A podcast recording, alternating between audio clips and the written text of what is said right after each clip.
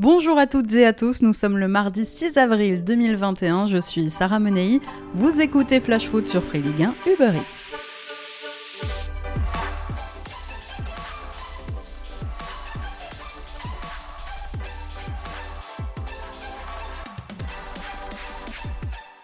Sale temps sur la Ligue 1, sale temps pour le foot en règle générale, alors qu'on entre dans la dernière ligne droite de la saison, les quarts de finale de Ligue des Champions et de Ligue Europa, le sprint final en championnat, les coupes nationales, plus que le foot, malheureusement depuis quelques jours, ce sont les menaces, le racisme et les injures qui font la une. Visiblement, le confinement a donné des ailes à quelques-uns. Samedi, après leur match nul contre Lens, ce sont plusieurs joueurs de l'OL qui ont reçu des menaces de mort sur leurs réseaux sociaux. À Nantes, c'est Imran Louza qui, au lendemain de la défaite des Canaries contre Nice, a été victime d'injures racistes et de menaces. Depuis quelques jours, c'est le latéral du Paris Saint-Germain, Thilo Kerrer, qui en a fait les frais, victime d'une déferlante de moqueries, voire même d'insultes contre lui et sa famille.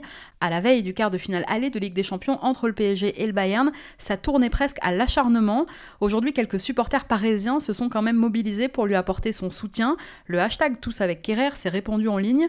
En Liga, c'est l'ancien lyonnais Mouktar Diakabi qui a lui été victime d'injures racistes sur le terrain, pour le coup de la part d'un adversaire. Diakabi attend aujourd'hui des sanctions de la part des instances espagnoles. Alors puisqu'apparemment il faut le répéter, non, le racisme, les menaces, l'intimidation n'ont pas leur place, ni dans le foot ni ailleurs d'ailleurs. Ces comportements ne sont jamais à banaliser, jamais à excuser non plus, aussi grande soit la déception ou la frustration des pseudo-supporters qui se permettent ce genre de choses. Devra-t-on un jour tous faire comme Thierry Henry et quitter les réseaux sociaux pour que ça cesse? En tout cas, il faut continuer de pousser les instances et les plateformes concernées à mettre en place de réelles régulations et de réelles sanctions. Si le foot est votre défouloir, les joueurs ne sont pas vos punching balls. Allez, c'est parti pour notre tour des clubs.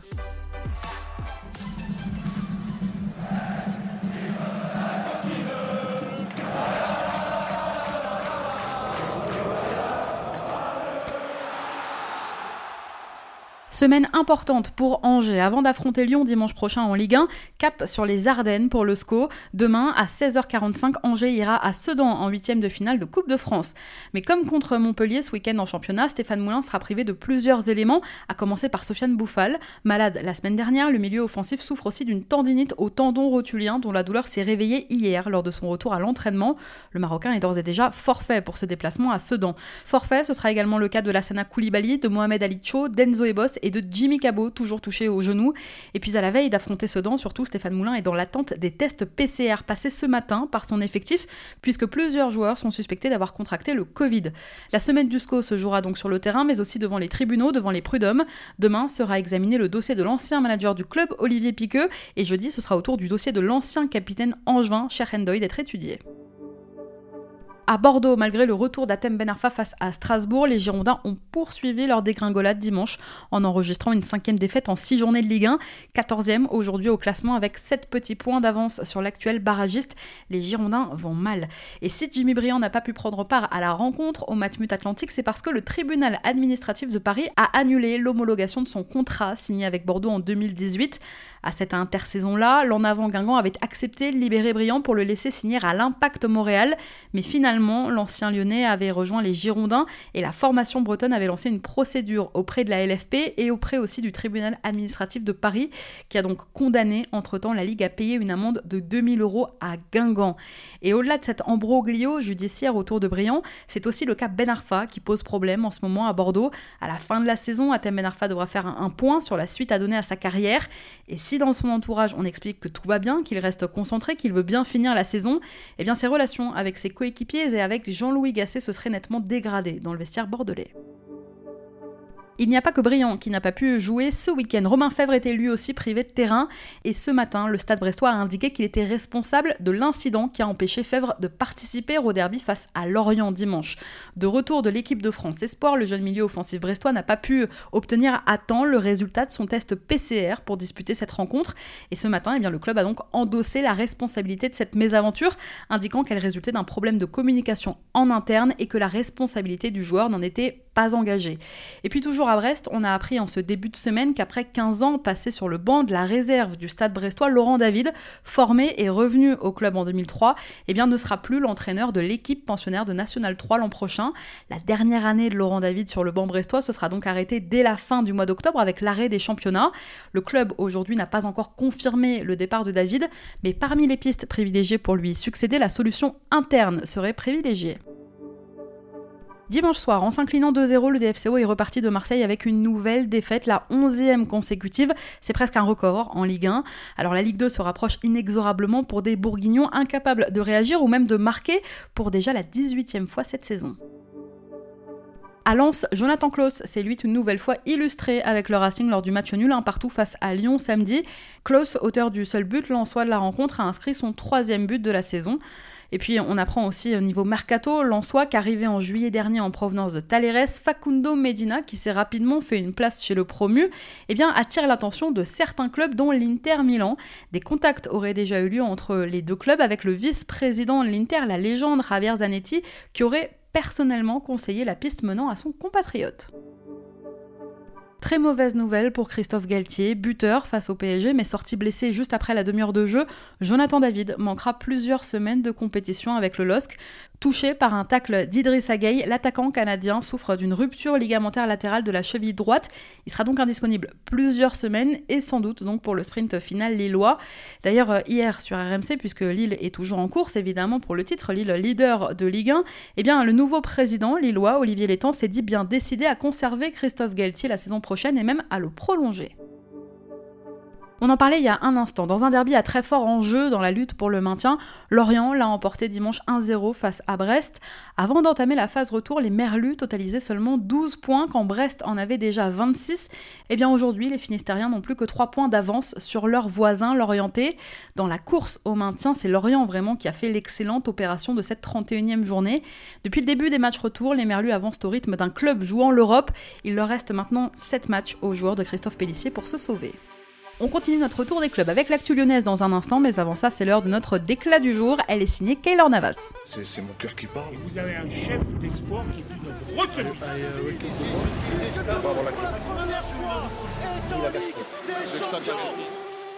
Je suis très heureux ici, épanoui, je profite à 100% d'être à Paris. Je veux jouer encore longtemps au PSG. Je resterai au club jusqu'à temps qu'il le souhaite.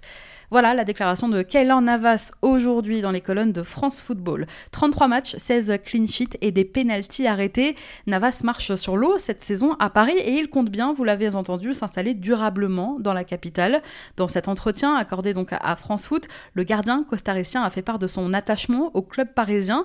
Débarqué à Paris il y a un an et demi en provenance du Real, Kaylor Navas est sous contrat avec le Paris Saint-Germain jusqu'en 2023, mais finalement le mariage d'amour entre le costaricien et le club de la capitale pourrait bien se prolonger. Allez, on reprend notre tour des clubs, direction Lyon.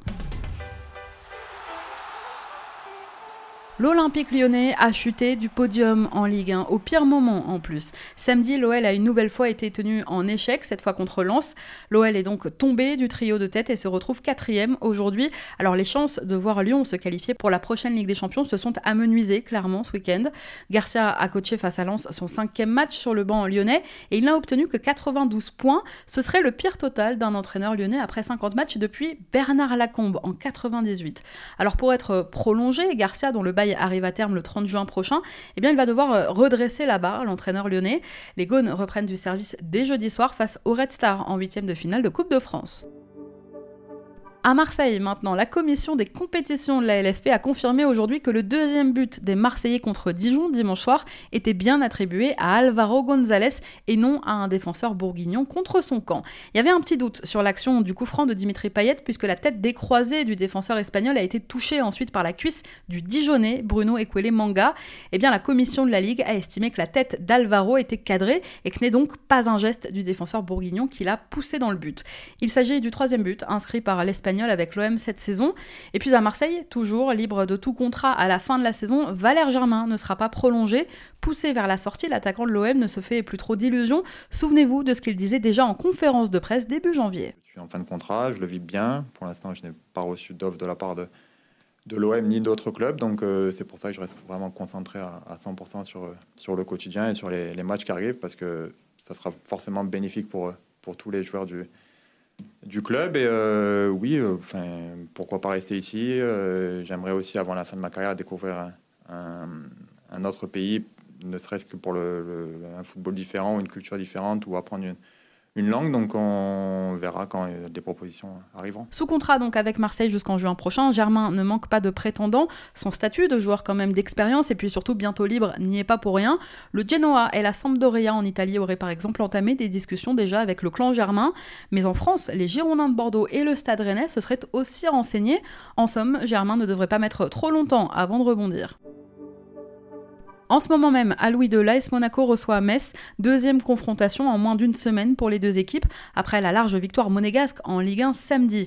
Et oui, en ouverture de la 31e journée, Monaco avait infligé un cinglant 4-0 à Metz, déjà vainqueur au match aller en Ligue 1 1-0 sur le terrain messin en championnat fin août. Et eh bien Monaco espère bien ce soir poursuivre sa dynamique positive et enchaîner avec un nouveau succès en coupe.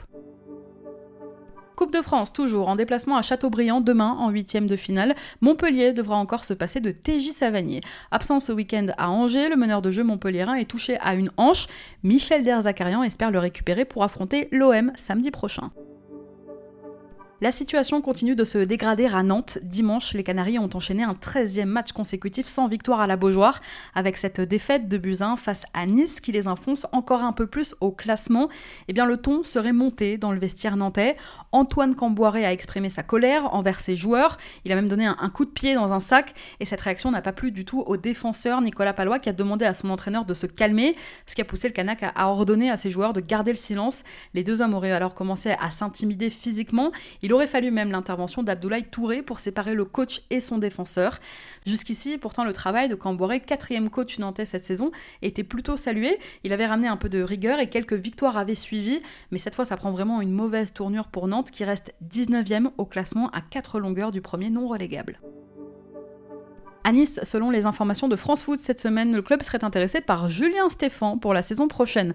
Alors qu'Adrien Oursa assure l'intérim sur le banc des Aiglons depuis le mois de décembre et le départ de Patrick Vieira, l'ancien entraîneur du Stade Rennais, sans club depuis sa démission du club breton cet hiver, pourrait bien lui succéder. Seulement dixième de Ligue 1 actuellement, Nice et son propriétaire Ineos tenteront de relancer le projet lors du prochain exercice.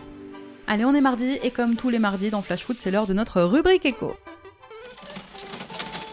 En janvier dernier, le Paris Saint-Germain dévoilait, comme depuis 4 ans maintenant, son quatrième maillot en collaboration avec la marque Jordan, la filiale de Nike. Alors une nouvelle tunique qu'on a pu voir notamment contre le LOSC, une tunique rose et violette qui n'a pas vraiment plu aux supporters parisiens lorsqu'elle est sortie, mais qui a touché un public eh bien, plus large et c'était très certainement là l'objectif du PSG. Selon les informations de l'équipe, aujourd'hui, depuis la sortie de cette collection, le taux d'écoulement est de plus de 62% pour ce maillot, une vraie réussite pour les dirigeants parisiens qui ont réussi à toucher des consommateurs pas forcément fans de football. La collection devrait même représenter 25% du chiffre d'affaires merchandising de la saison et le partenariat exclusif avec la marque Jordan doit être reconduit pour les prochaines saisons. L'équipe précise aujourd'hui que le PSG devrait d'ailleurs vendre entre 800 000 et 1 million de maillots cette saison au total, des chiffres impressionnants, surtout en pleine crise sanitaire, que le club de la capitale n'a finalement jamais vraiment atteint, même en, saison normale. À titre de comparaison, le PSG a été acheté par QSI alors que le club ne vendait que 40 000 maillots. Allez, on reprend notre tour des clubs. Catastrophe à Nîmes, c'était vraiment un, dimanche noir pour les Crocos avec une défaite 2-0 face à Saint-Etienne, un concurrent direct dans la course au maintien, et surtout eh bien, deux nouveaux blessés. Lucado, qui n'avait plus été titularisé, retrouvait une place dans le 11 de départ, mais à la suite d'un coup reçu à un genou, le milieu de terrain était contraint de quitter ses coéquipiers à un quart d'heure du terme. Et enfin, Anthony Briançon, qui lui aussi revenait d'une blessure aux ischios et qui était très attendu, le capitaine nîmois, eh bien, il a rechuté en ressentant une douleur au même endroit. On devrait connaître la gravité des blessures de dos et de Briançon en milieu de semaine. Après la désillusion du week-end dernier en Ligue 1 avec la défaite face à Lille, le Paris Saint-Germain retrouvera demain soir la Ligue des Champions en quart de finale aller sur la pelouse du Bayern Munich. À cette occasion, Mauricio Pochettino a convoqué un groupe de 23 joueurs et comme redouté, le PSG devra faire 106 de ses joueurs. Leandro Paredes est suspendu, Alessandro Florenzi positif au Covid, Marco Verratti est blessé et positif au Covid, Mauro Icardi est blessé, Levin Kurzawa aussi et Juan Bernat eh bien, est toujours en phase de reprise. Absent face au Dog, en revanche, Danilo est lui bien présent dans le groupe parisien. Il n'y a pas que le PSG en plus qui devrait être privé de plusieurs de ses joueurs importants lors de ce quart de finale de Ligue des Champions, puisque le Bayern aussi, outre la grosse absence évidemment de Robert Lewandowski, les Bavarois pourraient aussi faire sans Serge Nabry. Selon les infos d'RMC Sport aujourd'hui, le jeune attaquant allemand n'a pas participé à l'entraînement du jour avec le Bayern. Rennes prépare la saison prochaine. Rennes se penche euh, sur le mercato et sur un milieu de terrain néerlandais, ancien du Feyenoord. Il s'appelle Tony Villena. Il a 26 ans. Il évolue aujourd'hui à Krasnodar depuis deux saisons. Avec 3 buts et 4 passes D, eh il aurait tapé dans l'œil du Stade Rennais. Le joueur, qui est sous contrat avec Krasnodar jusqu'en juin 2024, s'est déjà positionné pour un départ de Russie cet été. Ça chauffe à Saint-Étienne. Quelques jours après les groupes de supporters, c'est au tour du maire de la ville, Gaël Perdriot, de réclamer le départ du binôme Cayazo-Romeillet. À l'occasion d'un entretien pour But Santé, Perdriot est monté au créneau pour défendre les associations de supporters et remettre en question la gestion de la SSE. Ce week-end, à la veille du déplacement dans le Gard, les associations de supporters avaient déjà écrit deux communiqués adressés aux actionnaires en exigeant notamment une rencontre sous 15 jours avec les responsables. Cayazo et Romeyer sont de plus en plus sous tension. Enfin, à Strasbourg, les dirigeants du Racing préparent déjà le prochain mercato. Le club aurait des vues sur le jeune et très prometteur défenseur central de Valenciennes, Ismaël Doucouré. Passé par le centre de formation du LOSC, Doucouré a déjà pris part à 12 rencontres de Ligue 2 avec Valenciennes cette saison. Sous contrat jusqu'en juin 2023, le joueur serait également dans le viseur de nombreux autres clubs. Merci à tous d'avoir été avec nous, c'était Sarah Menei. Vous écoutiez Flash Foot sur Free Ligue 1 Uber Eats. On se retrouve demain.